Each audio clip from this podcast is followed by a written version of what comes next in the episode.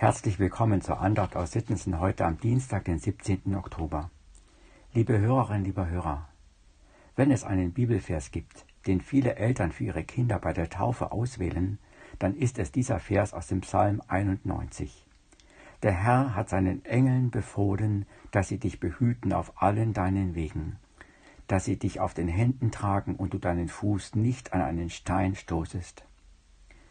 Wer wünscht es sich nicht, dass seine Kinder so behütet aufwachsen. Ja, diese Zusage, die hier Gott gibt, ist es wirklich wert, dass wir sie für unsere Kinder, aber nicht nur für sie, sondern auch für uns glauben. Wir haben es uns zu einer Gewohnheit gemacht, uns selbst, unsere Kinder und andere Menschen Gott anzubefehlen und zu glauben, dass er seine Engel um sie stellt. Denn die Gefahren liegen ja auf der Hand. Vor kurzem stürzte einer unserer Enkel aus dem Stockbett und blieb unverletzt.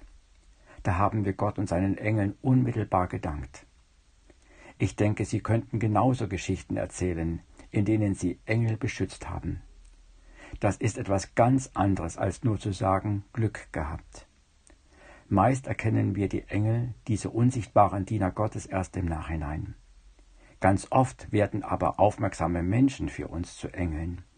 Durch sie bekommen wir zum Beispiel wichtige Hinweise, durch die wir bewahrt bleiben.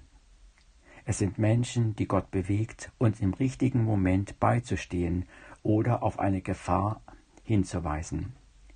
Auch in der Geschichte Jesu spielen Engel immer wieder eine Rolle. Das beschreibt der Lehrtext für heute.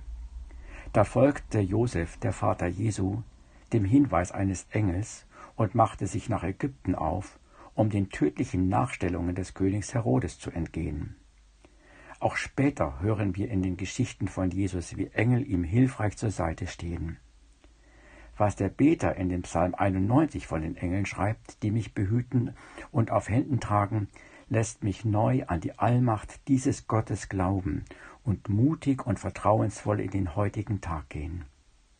In jeder Situation meines Lebens ist er mir liebevoll zugewandt. Dies will ich ohne Wenn und Aber so stehen lassen und glauben. Und doch kennen wir auch Erfahrungen von Verletzungen und Unfällen, auch in unserem eigenen Leben. Ich denke zum Beispiel auch an eine Familie, deren Tochter bei einem Autounfall ums Leben kam. Wir alle denken diese Tage an Menschen in Israel, die Angehörige, auch Kinder, bei dem Überfall der Hamas auf Israel verloren haben. Auch der Psalmbeter kannte solche Erfahrungen und trotzdem schreibt er diesen Psalm mit ganzer Überzeugung. Es ist wie ein Trotzdem gegen den Augenschein und entgegen mancher Erfahrung. Denn Gott wäre doch nicht mehr Gott, nicht mehr der gnädige Herr über Krankheit und Tod, wenn das nicht gelten sollte. Unter Gottes Schutz zu stehen, ist ja kein allgemeines Gesetz, auf das ich ein Recht hätte. Es ist eine Erkenntnis, es ist das Wunder des Glaubens, das denen geschenkt wird, die ihn lieben, die in Verbindung mit ihm stehen und ihn anrufen, wie es in den Versen 14 und 15 des Psalmes steht. Der gleiche Jesus, den Gott so oft bewahrte, ringt später in Gethsemane mit dem Tode und wieder stehen ihm Engel zur Seite. Und auch in der Sterbestunde war Jesus nicht von Gott und seinen Engeln verlassen. Im Vertrauen zu Jesus erkennen wir uns selbst, auch in unseren schwersten Stunden von Gottes helfenden Engeln umgeben. Die Losung von heute führt mich zuletzt noch auf eine andere Fährte.